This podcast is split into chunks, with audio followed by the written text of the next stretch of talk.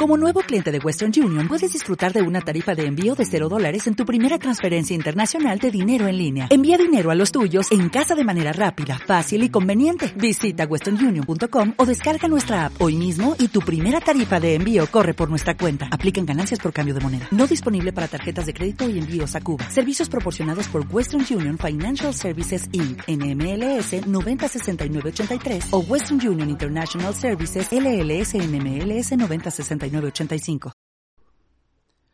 Parece que estoy convirtiendo poco a poco este podcast en especialista de series españolas.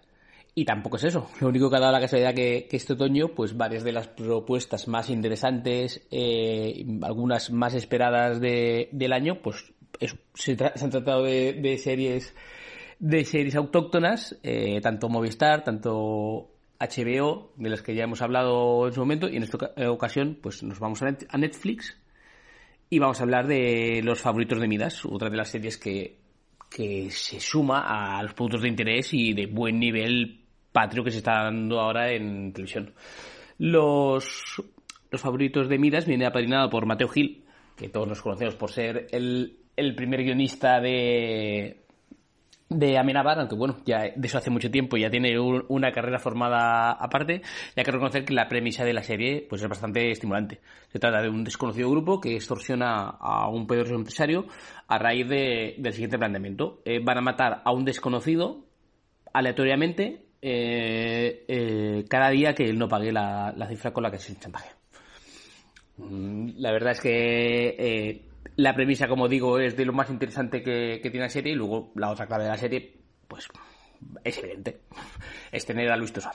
Eh, es que Luis Tosar, pues es que es un animal, es que es un animal directamente. O sea, ya, ya lo conocemos, es que no hay nada que se le dé mal, es, increíble, digo, conocemos cuando se pone su faceta amenazadora, que puede llegar a dar pavor, pero es que da igual. Es que da igual lo que le echen. En el favorito de, moda, de Midas lo vamos a ver eso, eh, dando miedo. Vamos a ver superado, lo vamos a ver iracundo, vamos a ver aterrorizado, enamorado, dudoso, engreído por momentos. Y es que da igual, si es que lo clava todo, es que eso es una maravilla. Es que solo vale la pena ver la serie solo por ver a Luis Tosar. Todo lo hace con una naturalidad espantosa. Y simplemente con la voz que tiene. O sea, solo escuchar los mensajes de, de los favoritos de Midas, los mensajes anónimos que mandan, pero escucharlos con la voz en off que, con las que lo lee Luis Tosar es que ya te inunda toda la pantalla. Es que es una cosa increíble. ¿El mejor actor español? Pues yo que sé. Creo que es un título en el que hay muchos novios y que todos tienen sus razones para ellos. Pero vamos, que está en la pomada, no creo que nadie lo tenga en duda ahora mismo, la verdad. Luego dentro de la serie pues hay aspectos que funcionan mejor y aspectos que funcionan peor. Eh, creo que todo lo que tiene que ver con la, con la sociedad, con estos favoritos de Midas, con los mensajes anónimos que le van llegando, eh, creo que es lo que más engancha. ¿no? Eh, tiene ese halo de sociedad misteriosa que teje redes, que parece que pueden estar en cualquier sitio, que te pueden llegar a, cualquier lado, que prácticamente pueden, pueden conseguirlo todo. creo que eso está muy logado. Y como el personaje, como Víctor Genovés, siente pues eso, que están constantemente encima suyo, Mm, que, no sabe eh, de dónde le están llegando, puede llegar incluso hasta la paranoia, como le pasa con el personaje de su chofer. Y, creo que todo ese sentido, como le van presionando al personaje principal eh, desde todos los lados, eh, sin saber muy bien por dónde te pueden aparecer y ni cómo están haciendo las cosas, creo que es lo mejor de la serie. Importante en este, en este sentido es que consiguen no hacerse reiterativos en cuanto a los asesinatos que van montando. Porque si te están montando eh, muertes aleatorias, pues se corre el riesgo de caer en lo anodino, o sea, una muerte cualquiera de cualquier de un personaje en cualquier sitio, pues es muy fácil de, conseguir. O lo repetitivo, ¿no? Que sea siempre, siempre lo mismo. Pues la verdad es que no, la verdad es que en ese sentido tienen ideas bastante, bastante ingeniosas. Por ejemplo, la segunda en el que aprovechan a la policía, a la, a la policía para conseguir su prueba muerte eh, aprovechar una manifestación que hay en, ese momento en, Madrid que ayuda para que, a, que otras tramas también alcen el vuelo. Eh, en ese sentido, creo que son bastante dispares y que consiguen, consiguen acertar, acertar de pleno. Y ahí, en cambio, hay otras tramas en las que yo pues reconozco tener algún problema más. La investigación policial es necesaria, la investigación creo que está bastante bien, creo que, que mm, se actúa de manera bastante inteligente dentro de, dentro de lo que hay y Willy Toledo pues hace un personaje bastante esforzado que, que cumple. Lo que pasa es que tiene el pero de que tú sabes de antemano que, que la investigación no va a conseguir nada, que va a terminar en un callejón sin salida. Y yo donde más pero encuentro es en el personaje femenino. El personaje femenino creo que está ahí un poco metido con calzador. Es un, el personaje pasa a ser por la periodista progre, la periodista íntegra, la, la, la periodista que estaría trabajando en la sexta, seguramente. Mm, y eso, que, que nos hace ver, pues eso, eh, cómo eh, está dispuesta a, a destapar los trapos sucios de, de la gente importante, de, de, en este caso, en este caso de un banco, de un banco importante. Y, y eso, y, y claro, y necesita a, el respaldo de, de Genovés y de su grupo detrás. Y por momentos la trama de su investigación y el dilema moral, pues se comen la trama principal. Y ahí la verdad es que es un poco corto rollos. Creo que los favoritos de Midas funcionan muy bien en cuanto a, a cuando se juega a, al gato y el ratón con, con la trama del chantaje y, y, qué va a pasar y cómo puedo solucionar esto. Pero todo el, rollo, el, rollo este de de si tengo que hacer lo correcto o no, mmm, creo que al final se hace un poco, un poco, poco cuesta arriba. Se, se supone que sirve bien para escenificar a, un Víctor Genovés que es algo más que el, el ricachón. Claro, ya estamos acostumbrados al prototipo de, del personaje rico, eh, que, que, no le importa nada y no. Nuestro protagonista, mm, él se mueve por sus principios, él se mueve por su ética, a una costa de que pueda ponerle en posiciones peligrosas y costarle, y costarle lo suyo.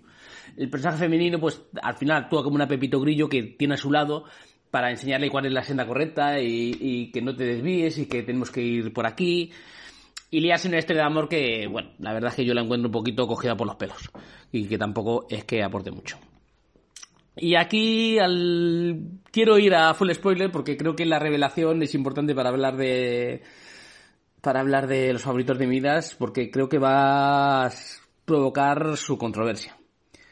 Primero, porque no hay resolución. O sea, en, en, el sentido de los favoritos de Midas, de los que estamos hablando, eh, no existe resolución, resolución como tal. Los favoritos de Midas no van a salir a la luz, no vamos a saber eh, quién está detrás, no vamos a saber, a saber nada de, eso, de, de, ellos y la sociedad va a seguir a la sombra y poder hacer y deshacer lo que quiera. Le ayuda esto poderosamente al, al director. ¿Por qué? Porque, a ver, porque es una trampa, porque te has metido en un lío en el que, en el que esta sociedad la hemos visto como prácticamente todopoderosa, que ha llegado a sitios en los que es imposible que se haya hecho. Si tú tienes que explicar cómo, cómo se ha hecho y quién está detrás de eso, pues te metes en un problema. No explicas nada, no explicas hasta dónde llegan sus tentáculos y puedes pasar por, por alto soluciones que, que las has utilizado en toda la serie, pero bueno, eh, lo, lo dejamos así. Y el segundo y la resolución que sí que hay es el, el viraje emocional de Víctor Genovés. Que entendemos que esa es la verdadera resolución de, la serie. La verdad, si me permites el malo, ya nos parecía un poco raro que la serie que estaba pecando de progre a, a la vista. Ya hablamos con el personaje de, la periodista que nos dice cuál es lo correcto, las revoluciones que hay en Madrid, a lo 15M, a lo loco. Pues ya nos parecía raro que el bueno iba a ser un, un empresario. Así que el desenlace pues termina siendo que no, que no era tan bueno. Que al final termina siendo un pacto mefistofélico, vamos a llamarlo así, un pacto mefistofélico del protagonista, aprovecha el poder que le estaban ofreciendo los favoritos de Midas para conseguir lo que él ansía, cueste lo que cueste. Y a partir de ahí, el coste, si es lo máximo, pues le da igual. Mm, y sí, la historia me parece que es un buen final y a lo mejor es el final que, que, eh, está viendo. Un final en que al final los malos ganan, han conseguido co coger a un hombre íntegro, eh, meterle toda la presión del mundo y convertirle, no lo llamaré en un corrupto, pero bueno, mandarlo a, a la senda equivocada, que diría que, que, diría en este caso la periodista. Lo que pasa es que para que, que, ese giro te funcione, pues has tenido que dar con el personaje principal un giro tan, tan, tan, tan brusco que no sé hasta qué punto comprarlo. O sea, él mismo eh, había apostado su, imperio por hacer lo correcto, lo que decíamos. Eh, nos vamos a meter contra este banco, nos van a atacar, nos van, a, van a desacreditar nuestro periódico, pero sabemos que es lo correcto, lo que, lo que hay que hacer. Porque este banco está detrás de, de X cosas que no deberíamos pactar. Claro, el mismo personaje ese al final acaba eh, pactando para conseguir un monopolio. Mm, dando barra chantajeando a su a su ex, a su ex esposa para conseguir a su hijo. Y finalmente eh, termina liquidando al, amor actual para que no salgan las cosas a la luz. Yo creo que es un cambio una evolución que se puede hacer pero en, en cuánto tiempo en cuánto tiempo pasa 40 50 minutos eh, al final del penúltimo capítulo mm, a mí es que se me hace muy cuesta arriba eh, tener que tragarme eso. Mm, que sí, que Luis Tosarte lo hace creíble, como siempre, que, que, te crees el momento catárquico en el parque, que me parece estupendo, pero digo, creo que el cambio es demasiado, es un viraje que no sé hasta qué punto comprar. Así que los favoritos de Midas, pues ha sido una serie entretenida, nos lo hemos pasado muy bien, que en ocasiones se ha desviado por los cerros de Úbeda y que nos, nos daba cosas que tampoco a lo mejor era lo que estábamos pidiendo. Cada vez que volvía a su premisa principal eran sus mejores momentos, que funcionaba mejor cuando era un rollo de game, cuando era una cosa así, que cuando era un thriller y sobre todo cuando era un drama, que para mí es cuando menos me, me, me ha gustado y me ha parecido un poco más falso y que la valoración de la serie te la abarcará mucho si estás a favor o no, si aceptas o no el desenlace y sobre todo la evolución que tiene el personaje al, al final de la serie.